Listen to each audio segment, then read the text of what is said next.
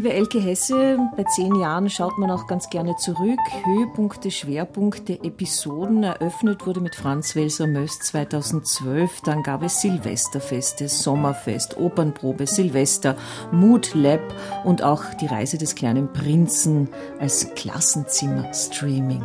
Ja, also Sie haben es gerade aufgezählt. Das äh, sind wohl wirklich die großen Highlights für mich gewesen. Wobei ich schon immer wieder auch sagen muss, dass ich wirklich so wahnsinnig gerne jeden Tag in dieses Haus hineingehe und äh, diesen Beruf, den ich ja habe, äh, wirklich mit einer großen Demut auch ausführe und ausübe, weil ich das Glück habe, dass ich eigentlich die Hälfte meines Tages mit wunderschönen Dingen zu tun habe, mit tollen Menschen zu tun habe. Das ist natürlich mein Team, aber auch die vielen Künstlerinnen und Künstler und die wahnsinnig tollen Konzerte. Ein, ein so tolles Konzert mit Michael Schade.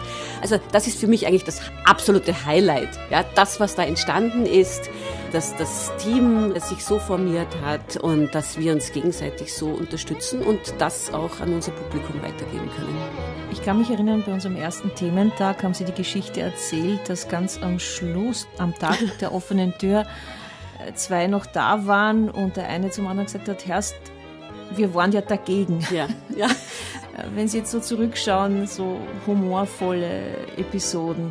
Ja, es gibt natürlich humorvolle Episoden. Das war also eine der, der, der, schönsten, die tatsächlich am ersten Tag passiert ist, wo eben einer der Gegner äh, bei uns oder zwei der Gegnerinnen und Gegner bei uns war und eigentlich überwältigt war von dem Saal. Und das hat sich auch jetzt, wie man auch merkt, sehr, sehr umgedreht und Gott sei Dank sind diese Streitereien vorbei.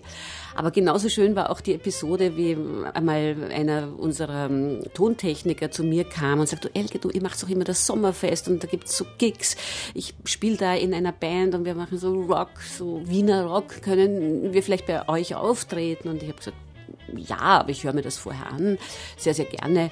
Und dann bin ich ins WUK gegangen damals und habe mir diesen Auftritt angeschaut und war begeistert.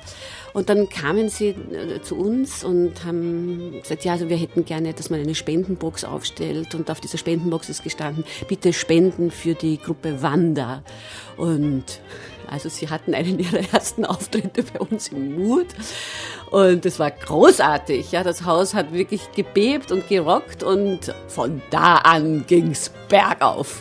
Und Wanda ist ja auch immer wieder zurückgekehrt ins Mut. Ist immer wieder zurückgekehrt und ja, also wir haben natürlich eine ganz besondere Verbindung zu dieses, auch all, all unsere Mitarbeiter und vor allem natürlich die Mitarbeiterinnen. Wenn ich mir so die Höhepunkte der letzten zehn Jahre anschaue, Welser Möst, Janoschka Ensemble, Wanda, Willi Risitaritz und die Strottern, war es von Anfang an klar, dass es ein breites Programm wird? Nein. Nein, es hat sich so entwickelt.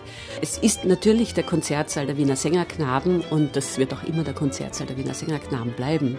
Aber für uns alle war es auch klar, dass das äh, schon noch eine, also allein schon dieses wunderbare Haus, das hier steht, ja, das, das muss einfach mehr und breiter bespielt werden auch um durch diese breitere Bespielung wiederum für die Wiener Sängerknaben auch ein breiteres Publikum zu bekommen. Und das hat sich schön fließend, kann ich sagen, äh, bis 18, 19, bis natürlich dann der harte Schnitt kam durch Corona und sonstiges, hat sich das auch so entwickelt. Und ich denke, dass sich das wirklich gegenseitig auch befruchtet hat.